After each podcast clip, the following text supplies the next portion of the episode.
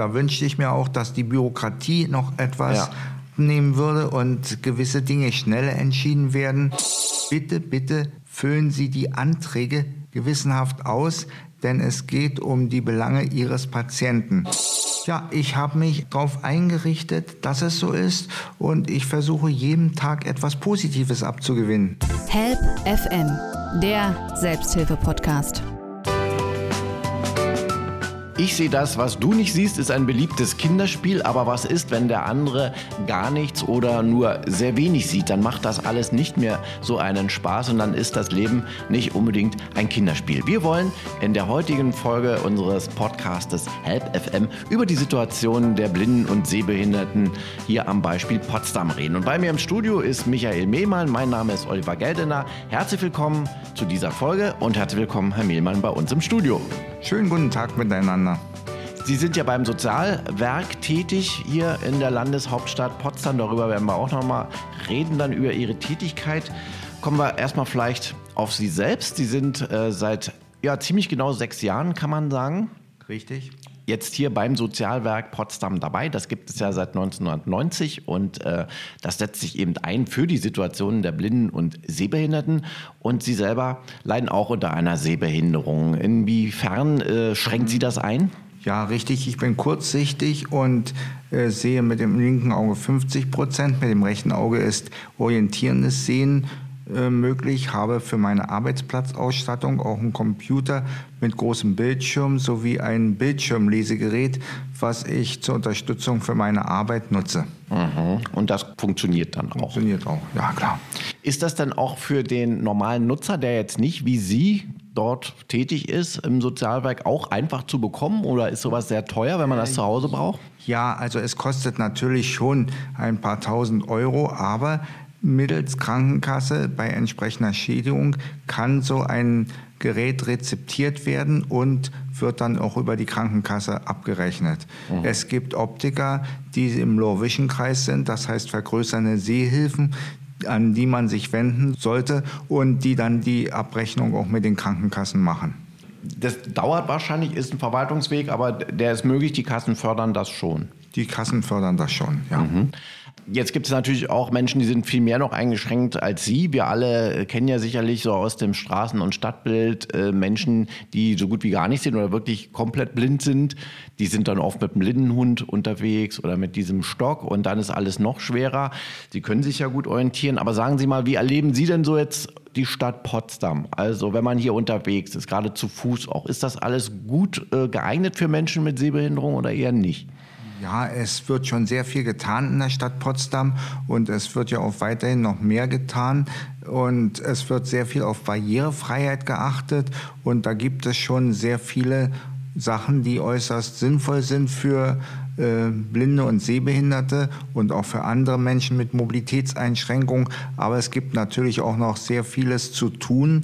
Und mein Anspruch ist es immer, dass ich mich in der Stadt auch einsetzen möchte für weitere Barrierefreiheit und auch für die Information an Menschen, die ohne Behinderung leben, zu sagen, wie geht es denn denjenigen, beziehungsweise wo können sie helfen und Unterstützung leisten. Das Wichtigste ist bei solchen Situationen, den blinden Menschen immer ansprechen, kann ich ihnen helfen und nicht einfach machen, mhm. sondern wie kann ich ihnen helfen oder benötigen sie Hilfe. Mhm.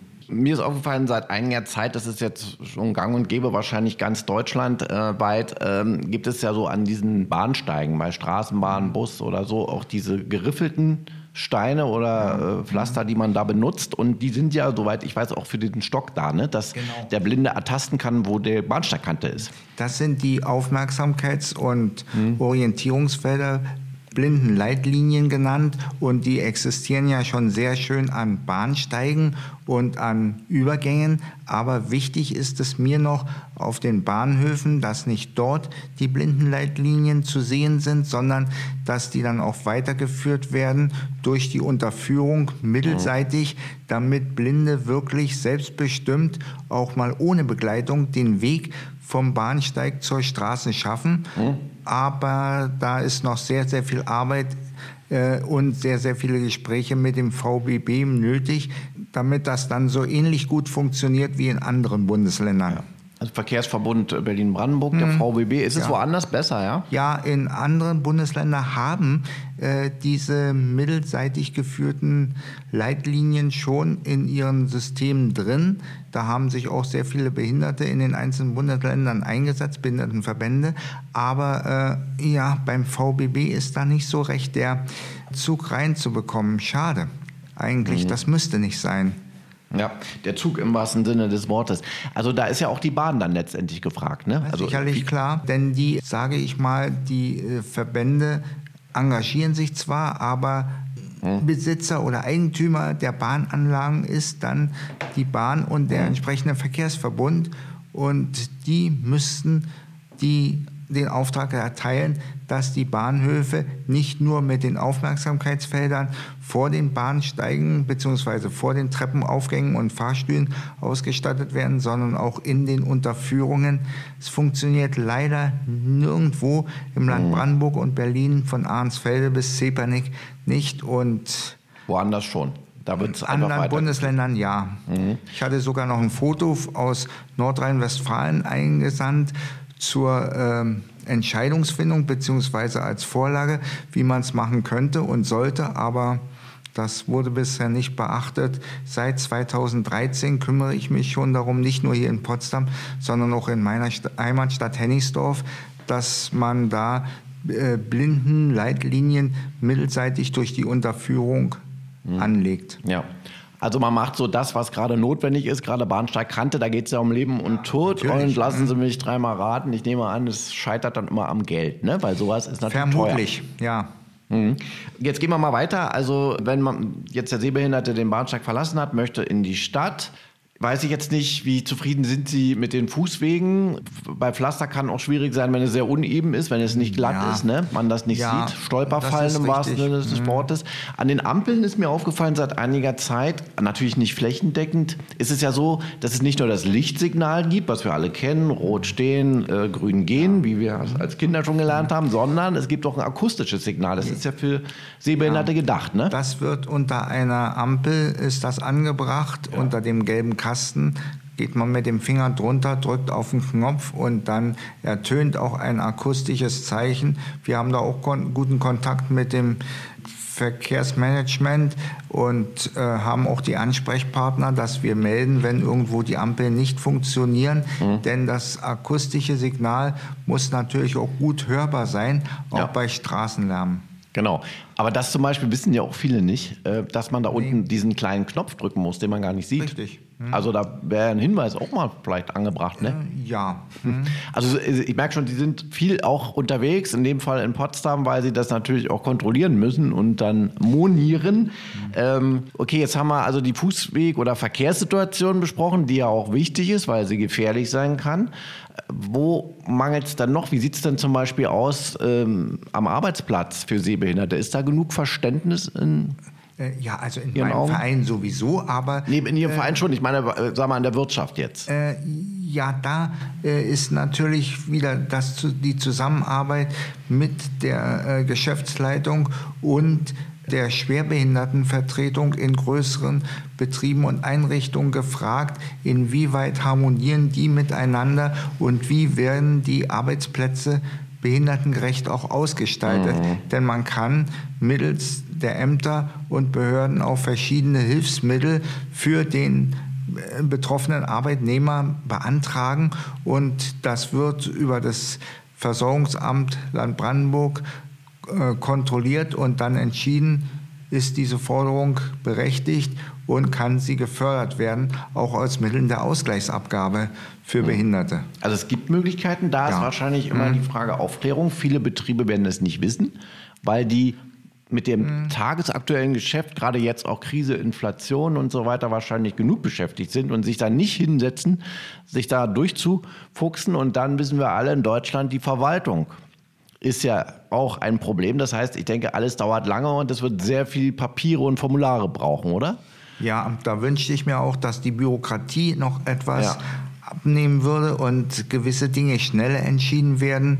Und äh, in gewünschten Zeitabständen wird dann auch mal ein neues Gerät bzw. ein aktuelleres Gerät auch genehmigt und entweder der Arbeitgeber bezahlt es oder aber mit Mitteln der Ausgleichsabgabe beziehungsweise auch aus anderen Fördertöpfen. Help FM, der Selbsthilfe-Podcast. Jetzt ist ja Ihr Sozialwerk eben, wie gesagt, hauptsächlich dafür da, sich für die Blinden und Sehbehinderten einzusetzen, in dem Fall hier in Potsdam. Womit werden Sie denn am meisten konfrontiert? Womit kommen die Menschen zu Ihnen? Mit welchen Problemen? Mhm. Ja, ähm, sie kommen vorwiegend mit dem Problem, dass die Sehleistung immer stärker abnimmt und dass die Augenärzte Ihnen sagen, irgendwann können Sie gar nichts mehr sehen. Informieren Sie sich doch mal bitte, was es alles gibt. Und da fangen wir natürlich an. Entweder Sie haben schon oder noch nicht. Dann fangen wir an mit einem Schwerbehindertenausweis bei anderen Änderungsantrag. Mhm. Und das verfolge ich soweit von der Antragstellung bis hin unter Umständen zum Klageverfahren, wenn nicht das für den Antragsteller herauskommt, was er sich vorstellt. Es hängt natürlich auch sehr viel von den Ärzten äh, und Krankenhäusern ab, was die attestieren, ja. denn sie werden ja dazu vom Versorgungsamt befragt und bitte, bitte füllen Sie die Anträge gewissenhaft aus, denn es geht um die Belange Ihres Patienten. Denn äh, wenn die nur so halb ausgefüllt sind, kommt in der Regel nicht das raus, was sich die äh, Betroffenen wünschen. Und man muss dann immer in Widerspruch gehen und unter Umständen sogar ins Klageverfahren. Wie, wie ist der Weg zum Schwerbehindertenausweis? Also es muss äh, von naja, einem es, oder es, von mehreren Ärzten? Von zweien? Ja, nein, äh, sondern äh, das Ganze äh, wird beantragt und man gibt sein Haus und seine Fachärzte an. Dazu äh, noch Angaben äh, zu Krankenhausaufenthalten aufgrund der Behinderung oder Krankheit, Kuraufenthalten, Entscheidung anderer Behörden. Denn es kann ja auch sein, dass jemand durch einen Unfall oder gar Opfer einer Gewalttat mhm. in die Lage kommt, jetzt plötzlich schwerbehindert zu sein. Und dann muss er sich um selbstständig wieder so gut wie es geht leben zu können, aufwenden an das Versorgungsamt, um Nachteilsausgleiche zu erlangen. Und das geht natürlich nur mit dem Schwerbehindertenausweis.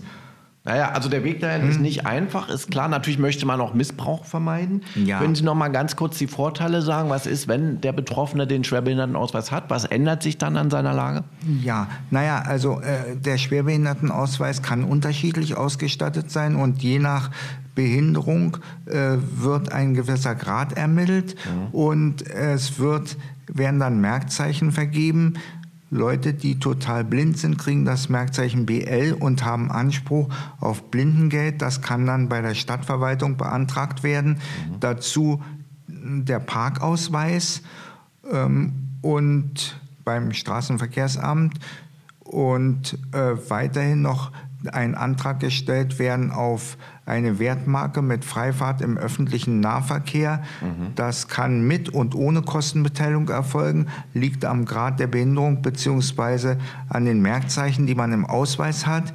Nähere Auskünfte gibt es natürlich dann auch bei mir in der Beratung, die ich ja auch seit sechs Jahren durchführe.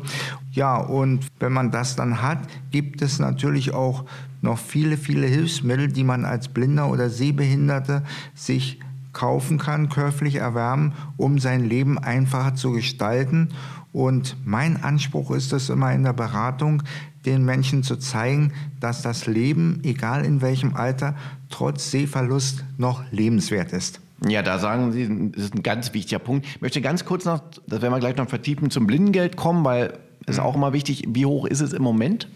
Ja, im Moment äh, ist es noch sehr mm, im Vergleich von anderen Bundesländern sehr gering. Das Land Brandenburg gibt leider nur 348,50 Euro. Mhm. Und es ist leider Gottes äh, immer ein Kampf um ein höheres Blindengeld. Man bemüht sich schon um ein Blindengeld von mindestens 500 Euro, was in, ähnlich wie die Renten dann jeweils jährlich erhöht wird. Doch das Blindengeld wird aus dem Steueraufkommen mhm. bezahlt und da sind natürlich dem Land Brandenburg auch mal gewisse Grenzen gesetzt. Das mhm. ist so die Krux, Aber da setzen Sie sich auch für ein, soweit ja. ich weiß. Das ist dann mhm. Landessache in dem Fall. Ja. Sie haben vorhin das sehr schön gesagt. Äh, bei all dem ganzen Bürokratieaufwand und Ausweis und Blindengeld, was alles wichtig ist und Ausstattung dann zu Hause. Es geht ja trotzdem auch noch darum, ne, dass das Leben lebenswert sein kann. Sie selber hm. leiden ja auch. Die sagen ja selber, ein Auge, die sehen sie nur die Hälfte, auf dem anderen noch weitaus schlechter. Wie geht es Ihnen denn damit? Sie haben das seit Ihrer Geburt. Das heißt, Sie kennen ja gar nicht ein Leben, so wie wir es Gott sei Dank haben, dass wir alles sehen können. Zumindest denken wir, dass wir alles sehen, wer weiß. Aber äh, wie gehen Sie damit um und äh, wie haben Sie Ihren Lebensmut immer wieder behalten? Ja, ich habe mich äh, darauf eingerichtet, dass es so ist und ich versuche jeden Tag etwas Positives abzugewinnen. Mhm. Die Haltung ist ja auch immer wirklich wichtig, ja. die Lebenseinstellung, ne? Ja. Man sagt ja auch, ne, der Unterschied zwischen Glückskind und Pechvogel ist, dass der Pechvogel immer sagt, oh, ist ja. das schlimm? Mhm. Geht es mir schlecht? Nee, und der das Glücks, ich nicht. Äh, das Glückskind äh, sieht in allem irgendeine Chance. Ne?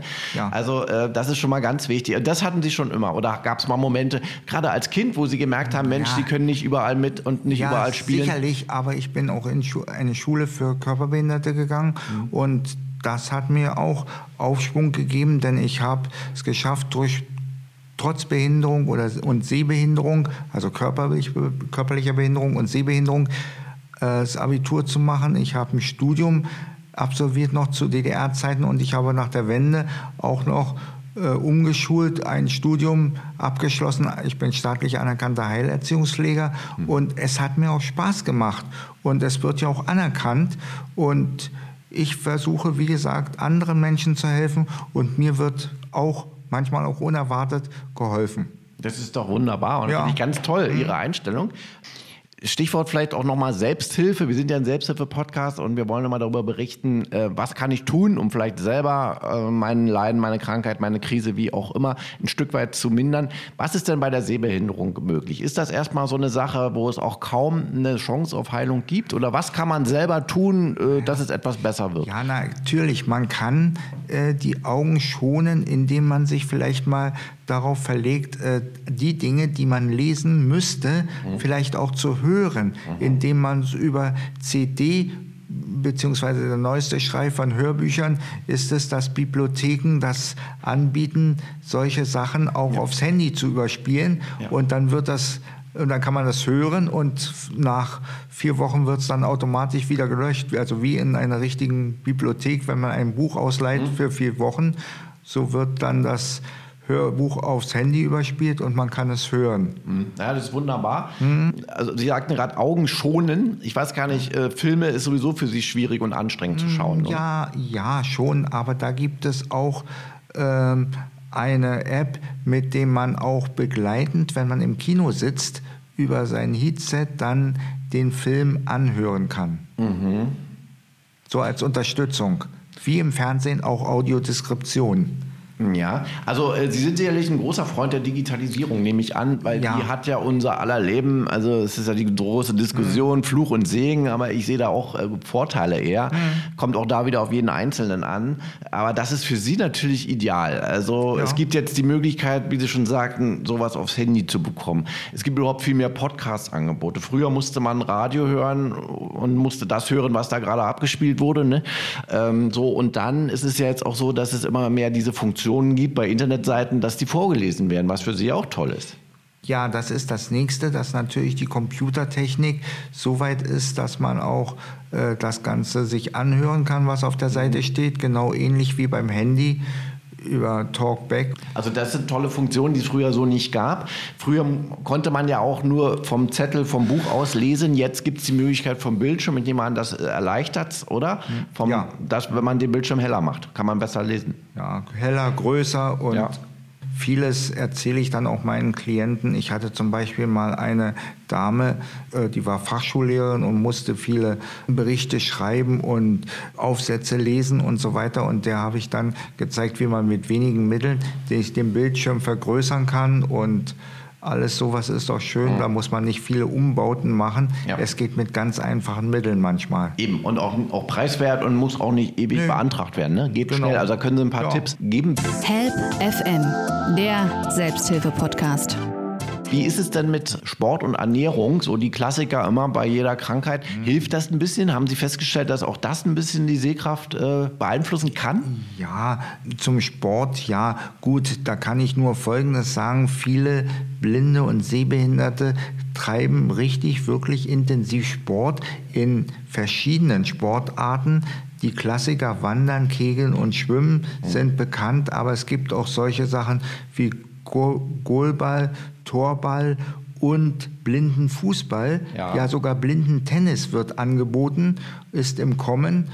Da hat der Ball ein akustisches Signal. Ne? Der Ball hat ein akustisches Signal. Das kennen wir von den Paralympics mit dem, Glöck, mit dem Glöckchen. Ja. Und es wird auch im Land Brandenburg gespielt. Ja, das Land Brandenburg hat eine eigene Torballmannschaft mhm. und die fahren auch zu großen internationalen Turnieren. Also nichts ist mehr unmöglich in der heutigen Zeit ja. und vieles wird von den Betroffenen auch gemacht und intensiv gemacht. Ja, also ja. das ist ganz groß Fakt und es ist auch wunderschön, dass es das gibt und darauf kann man stolz sein, dass man heutzutage die Möglichkeit hat, das alles zu machen. Das ist ja auch ein Akt der Selbsthilfe wieder mal, ne? weil in jedem Fall, man kommt raus. Man sitzt nicht alleine, man ist ja. mit Gleichbetroffenen zusammen, man hat Spaß, man, man bekommt Lebensmut und möglicherweise durch die körperliche Tätigkeit geht es einem ja generell besser. Und ähm, das hat nicht direkt äh, natürlich Einfluss auf die Sehkraft, aber es ist sicherlich auch nicht schlecht. Ne?